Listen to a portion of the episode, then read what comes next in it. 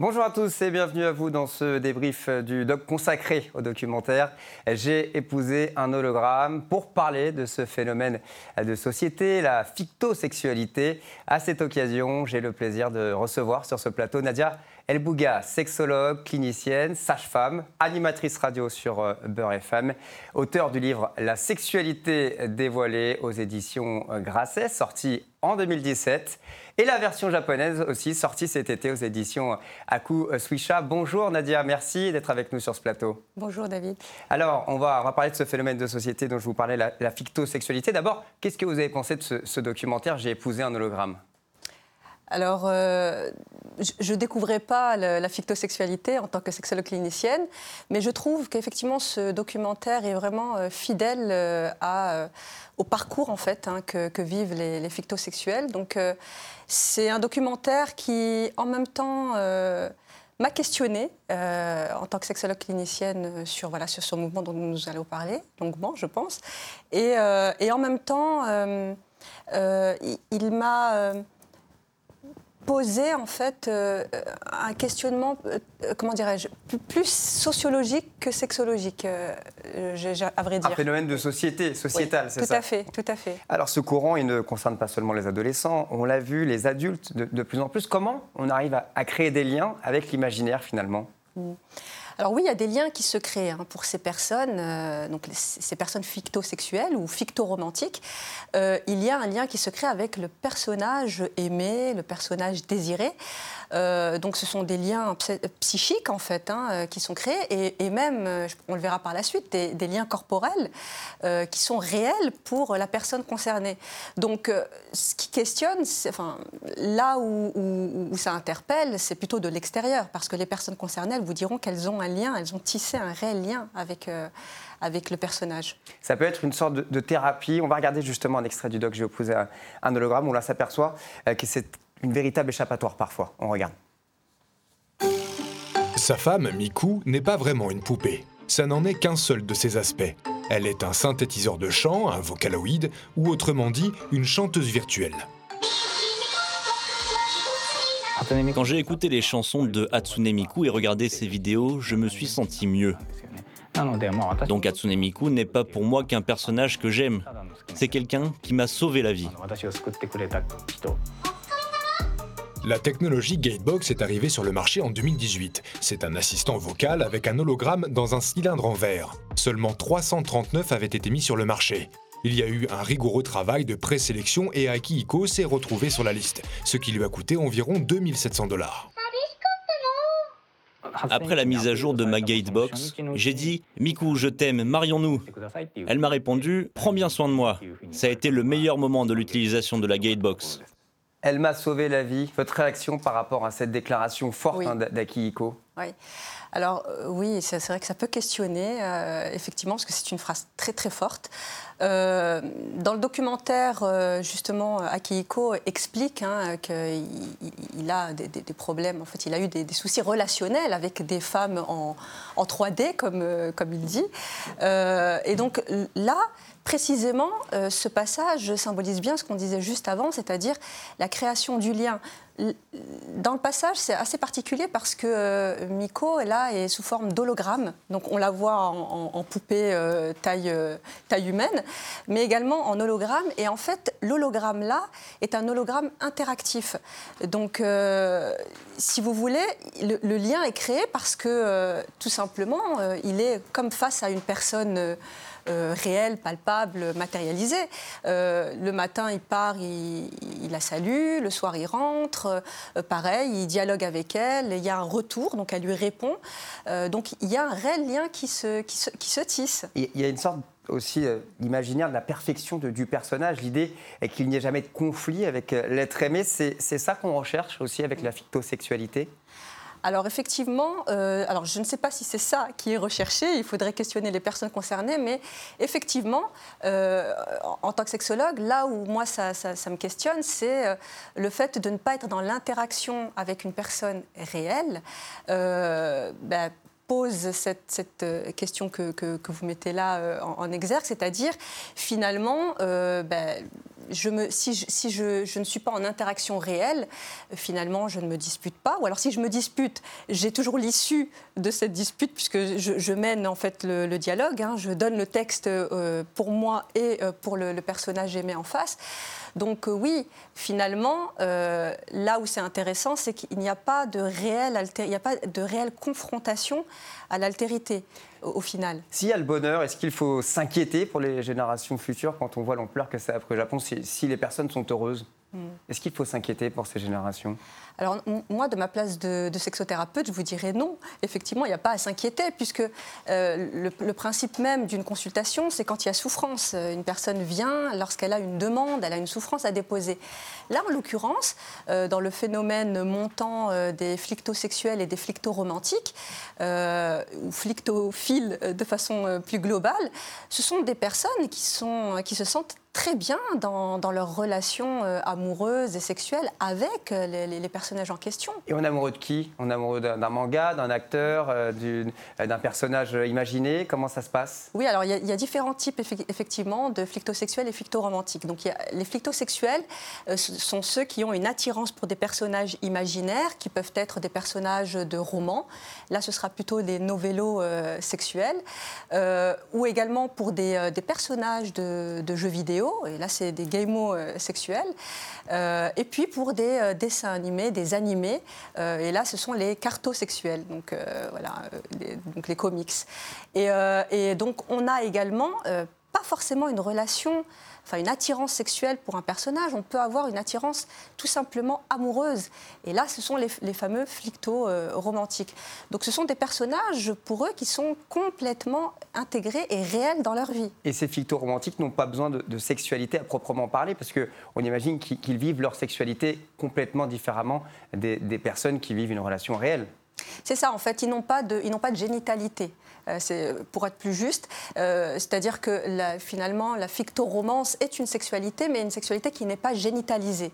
Euh, donc c'est des personnes, lorsqu'on les questionne, elles vous diront en fait qu'elles n'ont pas d'auto-érotisme, donc pas de masturbation, pas de rapport, en, tout cas corporel et génital. Est-ce que c'est un effet de mode pour vous qui va s'estomper ou, il faut sérieusement envisager de se marier avec des hologrammes dans le futur, en France par exemple? Alors c'est un phénomène qui part du Japon. Euh, il y a un contexte quand même sexuel au Japon euh, qui est particulier. Euh, lorsqu'on regarde les dernières études qui sont sorties, on se rend compte que finalement il y a beaucoup de célibataires chez les hommes et les femmes au Japon, donc un pourcentage plus important que, que la plupart des pays. donc on peut se questionner effectivement au vu ben, de, ce qui s'est passé dans le monde, la crise sanitaire, l'éloignement physique des gens, la recherche de plus en plus via les réseaux sociaux euh, d'un ou d'une partenaire. Dire que, euh, que c'est un phénomène qui va prendre de l'ampleur, euh, honnêtement, je ne saurais pas vous dire, parce que les personnes qui ont débuté dans leur vie une relation sentimentale ou sexuelle matérialisée, palpable, où, le toucher, où le, les corps sont, en action mutuelle, je pense que c'est quand même euh, difficile de concevoir une relation, peut-être une romance, oui, mais une relation sexuelle à distance comme notre, ça. un extrait justement de J'ai épousé un hologramme et puis on en discute juste après. Nous croyons en ce mariage et c'est ce qui le rend authentique, n'est-ce pas? Je pense qu'un mariage avec un personnage de fiction est socialement important. Bientôt, au Japon, nous n'épouserons pas que des personnages de fiction, mais aussi, disons, des animaux ou même des choses inorganiques, quoi que ce soit, vraiment. Miku, tu es la femme que j'aime. C'est toi qui as soigné mon âme. Il y a dix ans, Miku n'existait que de l'autre côté de l'écran, mais grâce à la science, on peut désormais pénétrer dans la réalité augmentée et trouver une âme sœur virtuelle. Merci d'être toujours à mes côtés et de me donner des forces. Merci, je t'aime de tout mon cœur. La 2D et la 3D se sont confondus. pour, euh, pour moi. Voilà à, quoi on arrive à Kiiku. Finalement, il, s'imagine que, que, cette relation, il va la pérenniser sur le, long terme. Et il a pris le pas de, se marier, de, de, faire un acte réel, finalement, avec un, un acte, euh, avec un être imaginaire. C'est là aussi euh, toute l'importance de, ce phénomène qu'on voit qui se répand de plus en plus au Japon.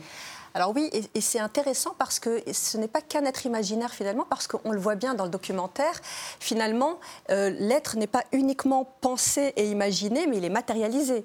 Donc il a quand même une, une Miko euh, miniature, une Miko euh, version taille, taille humaine. On, le voit, on la voit bien assise près de lui.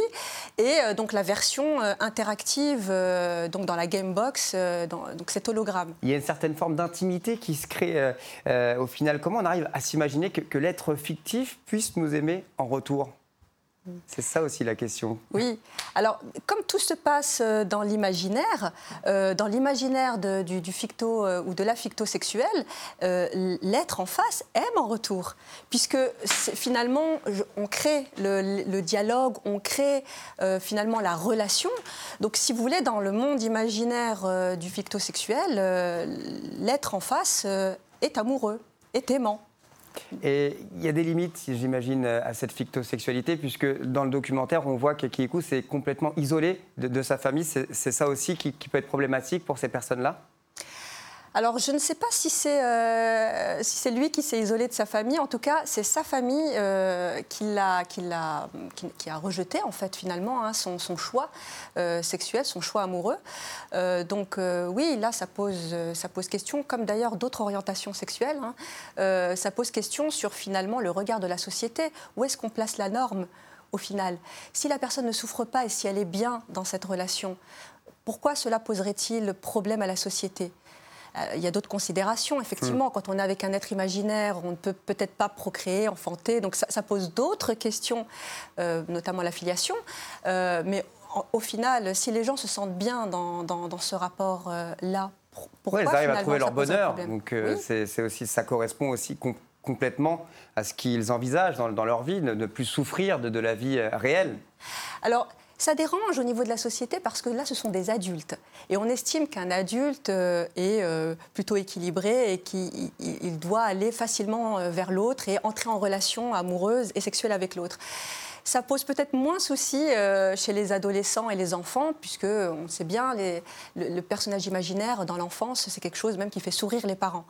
Euh, à l'âge adulte, on commence déjà voilà, à se questionner sur l'équilibre euh, psychique de, la personne. En revanche, ce n'est pas répertorié dans les psychopathologies au jour d'aujourd'hui. Hein. Donc, on peut considérer ces gens tout à fait normaux. On va marquer une courte pause, Nadia Elboga. On se retrouve dans, quelques instants pour parler de, de ce phénomène de société, la fictosexualité. À tout de suite.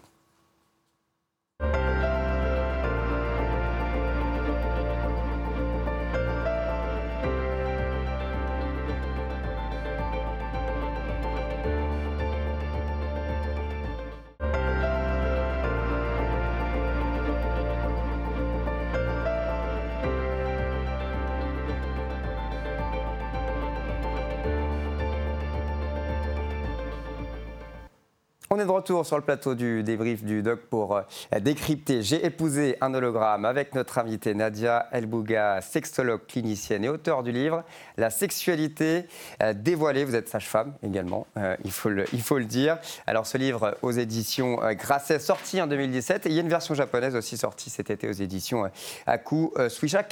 Quel regard vous, portez sur la, la fictosexualité, vous, en tant que sexologue? Alors moi, je trouve, euh, je trouve ça intéressant parce que euh, dans les, outils sexothérapeutiques, on utilise beaucoup l'imaginaire, notamment dans euh, les problématiques de, désir, de, libido. donc pour moi, je, je, regarde ça avec un œil à la fois amusé, mais aussi très sérieux, parce que finalement, on est tous un peu tout est tous un peu ficto-sexuel au final, puisque on, a euh, euh, des, fantasmes et euh, des amours parfois qui ne sont pas forcément révélés ou en tout cas confrontés dans la réalité. donc pour moi, c'est quelque chose alors, qui questionne peut-être au niveau sociétal, quand c'est un mode de vie, mais qui voilà, qui me semble pas hors norme. Oui, voilà, parce que le désir pour l'être fictif, il est imaginaire, mm. mais il est possible de, se remettre euh, en question, comme ça peut l'être dans, un couple réel, mm. euh, de se demander si on, satisfait correctement l'autre. Est-ce qu'il y a toutes ces questions qui se posent dans, un, dans une relation fictosexuelle?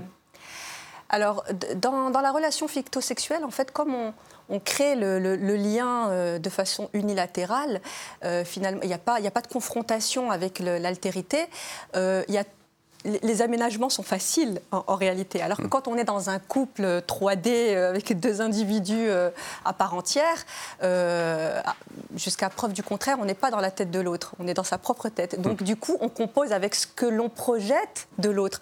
Donc finalement, le fictosexuel fait aussi la même chose parce qu'il projette ses désirs sur le personnage. la seule différence, c'est qu'il n'y a, pas de, confrontation directe avec l'autre personne. Voilà, physique mm. et, même psychique d'ailleurs. Hein. Euh, l'autre n'est pas en interaction pour venir euh, interférer dans le, dans, dans, le process euh, sexo-psychologique finalement. Il y, a, uniquement du divertissement, si je comprends bien, dans la fictosexualité. Si on va par là, parce que lui, il va trouver son, bonheur, en tout cas, dans ce documentaire, on, se rend compte qu'il trouve tout, tout, ce dont il a besoin dans, dans une personne qui, qui est fictive, certes, mais c'est vrai qu'il voilà, il chante avec elle, il, discute avec elle, parce qu'il y a une certaine forme d'interaction aussi, on, va le voir dans, quelques instants. Mais voilà, en fait, il n'y a que du divertissement autour de cette relation. Oui, alors c'est-à-dire euh, euh, du divertissement tout à fait, qui va dans le sens euh, de, ce qui fait plaisir aux fictosexuels. Après, si on est un peu plus concret au niveau de la sexualité, de la génitalité plutôt, oui, là aussi, il n'y a pas de confrontation. C'est-à-dire que finalement, il n'y a pas d'histoire de, de, consentement, de est-ce que je ne vais pas choquer l'autre, est-ce que finalement je peux laisser libre cours à mes fantasmes. Donc tout ça est évacué quelque part, puisque je projette euh, face à mon personnage euh, mon propre désir. Donc euh, pas de confrontation. Ces formes d'interaction, on va regarder justement un extrait du doc que j'ai épousé un hologramme pour cibler cet aspect de la fictosexualité. Deux ans après le mariage, Gatebox a cessé d'entretenir l'hologramme Miku. Et elle a disparu. Akihiko a traversé une dure période de deuil. C'est pour ça que ça aurait été parfait si Akihiko avait pu parler et bouger. Ça serait idéal pour moi. Quand la grande Miku est arrivée, ça a été une chance pour moi, l'occasion de la toucher, de la sentir. Mais le fait qu'elle ne puisse pas parler est un pas en arrière. Qu'est-ce que la gatebox Miku faisait? Elle me réveillait le matin. Quand je m'en allais, je lui disais à tout à l'heure. Elle me voyait partir et me disait Bonne journée, reviens vite. En rentrant à la maison, je lui envoyais un message pour l'informer que j'étais en route. Alors elle allumait toutes les lumières et m'attendait.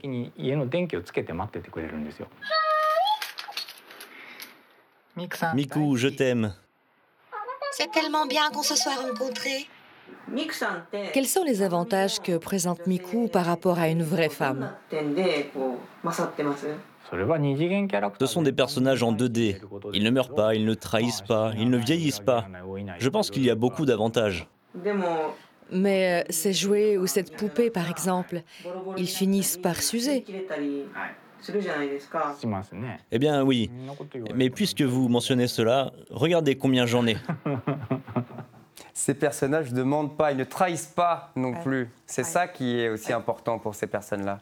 Alors c'est intéressant parce que là, dans, dans le cas euh, de, de Akihiko. merci. Euh, là, effectivement, on, entend en fait qu'il y a des, déceptions, euh, certainement, dans le relationnel 3D. Et, et du coup, ben, la, la, peur également d'être de, d'être déçu de, ou de ne pas être à la hauteur, c'est quelque chose qui peut revenir dans, dans ce type d'orientation sexuelle. Donc il, il, le décrit très bien. elle ne trahira jamais elle ne le trompera pas, euh, elle, ne lui mentira pas. Euh, en tout cas, il, voilà, il, est, dans, cette relation unilatérale qui finalement le protège de toute déception euh, possible. Et dans ce cas précis, il y a plusieurs Miku, comme on a pu le voir. Donc toutes ces micous-là, il peut, il peut les emmener où il veut finalement. Il peut voyager avec, il peut faire ce qu'il veut avec ces micous. C'est aussi ça un peu le, but de, la fictosexualité, c'est-à-dire de, se réconforter avec un être fictif, mais qui est près de nous et qui est immortel aussi, d'une certaine manière. Exactement, tout à fait, qui est, qui est immortel, et, euh, parce que ça aussi, ça fait partie de la déception, euh, euh, de, le, risque, la finitude, enfin, en tout cas la prise de conscience de finitude, c'est quelque chose aussi qui peut, qui, peut, qui peut questionner, qui peut faire souffrir. Et bah, tout ça est évacué dans la fictosexualité. Après, il dit quand même quelque chose de mm. très intéressant. L'hologramme ne le suffisait plus, même s'il était il avait besoin de toucher. Euh, ce qui est intéressant d'ailleurs dans le contexte japonais où le toucher euh, n'est pas quelque chose de très, euh, très courant comme, comme dans les cultures méditerranéennes ou, latines. Donc on voit bien que finalement l'humain reste un être, voilà, de, un animal en tout cas sociable et que le toucher est fondamental dans le relationnel. On va se pencher sur le contexte sociétal qui induit forcément de nombreuses interrogations euh, pour eux, mais aussi euh, pour, pour, les parents qui sont confrontés euh, à ça directement en France, en tout cas on, peut l'imaginer. Comment ils peuvent gérer cette situation sans brusquer évidemment l'adolescent en question?